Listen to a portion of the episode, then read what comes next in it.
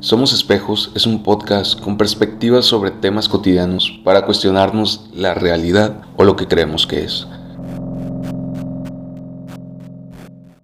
A veces encontrar la luz implica pasar por una oscuridad profunda. Creo que esta, esta cuestión de querer siempre estar felices, querer siempre sentirnos bien, es algo que es imposible. Es necesario para poder estar tranquilos, para encontrar esa paz y encontrar esa felicidad. Son necesarios también los momentos oscuros y los momentos tristes. Hoy me di cuenta de esto mucho más claro. Mi día, la verdad, empezó muy mal. Tuve insomnio, no pude dormir muy bien. Y entonces eh, me dejé sentir eso, como esa frustración y ese enojo y esa tristeza, ¿no? De que en esos momentos se te viene como si todo está mal. Y entonces lo saqué y se lo expresé a un amigo y le dije que me sentía mal y, y le dije todo lo que sentía, ¿no? toda esa frustración y ese coraje y lo dejé fluir. No lo detuve, no aparenté que estaba bien, no fingí que era un día perfecto. Y así estuve todo el día. No me, no me esforcé por mostrar una cara alegre, simplemente neutral. Ante todo momento saludé, pero no sonreía. Y entonces, eso, eso, el permitir a esa oscuridad que yo sentía, el permitirle fluir por mí, por mi cuerpo, por mis emociones y pensamientos. Sin darme cuenta llegó un punto del día en que ya me sentía bien, en que todo había pasado y fue hasta hasta el transcurso del día, hasta la noche, ¿no? Cuando ya eh, recordando como haciendo como este este resumen de mi día, me di cuenta de que estaba sintiéndome de una manera muy distinta. Y pude hacer todas mis actividades, ¿no? O sea, todos mis, mis trabajos. Eh, fui a dar una clase de psicología.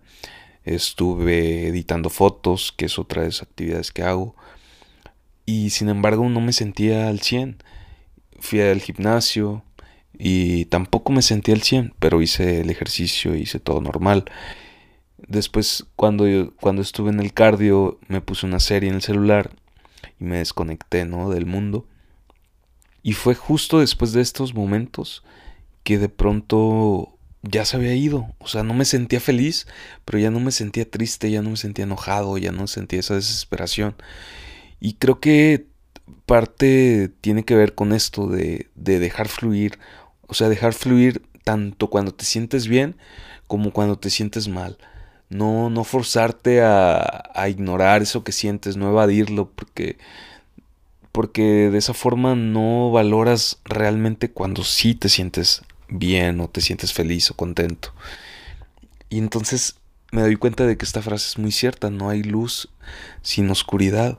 Y a veces para encontrar esa luz, porque puede haber, puede ser que ni siquiera la hemos encontrado, no, no nos sentimos como tal a veces implica pasar por una oscuridad muy profunda que que yo creo que también es es importante vivir esta oscuridad o sea dejarlo fluir es em, perder el miedo a, a sentirte frustrado creo que también eso eso eso atrae lo positivo de alguna forma porque porque estás, estás siendo congruente, estás siendo real, estás observando y sintiendo realmente lo que tú sientes sin máscaras, sin evasiones.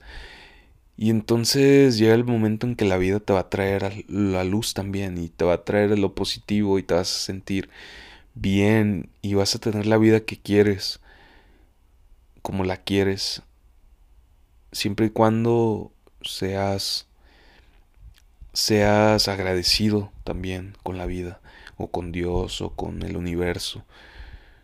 Agradece todo eso, o sea, todo lo bueno y lo malo porque de todo se aprende. Y agradece también el hecho de que seguimos aquí. O sea, tienes la oportunidad de estar escuchando esto, de día siguiente levantarte, ver a tu familia o simplemente verte a ti mismo en el espejo y, y decir, sigo aquí y sigo firme y puedo con esto y más.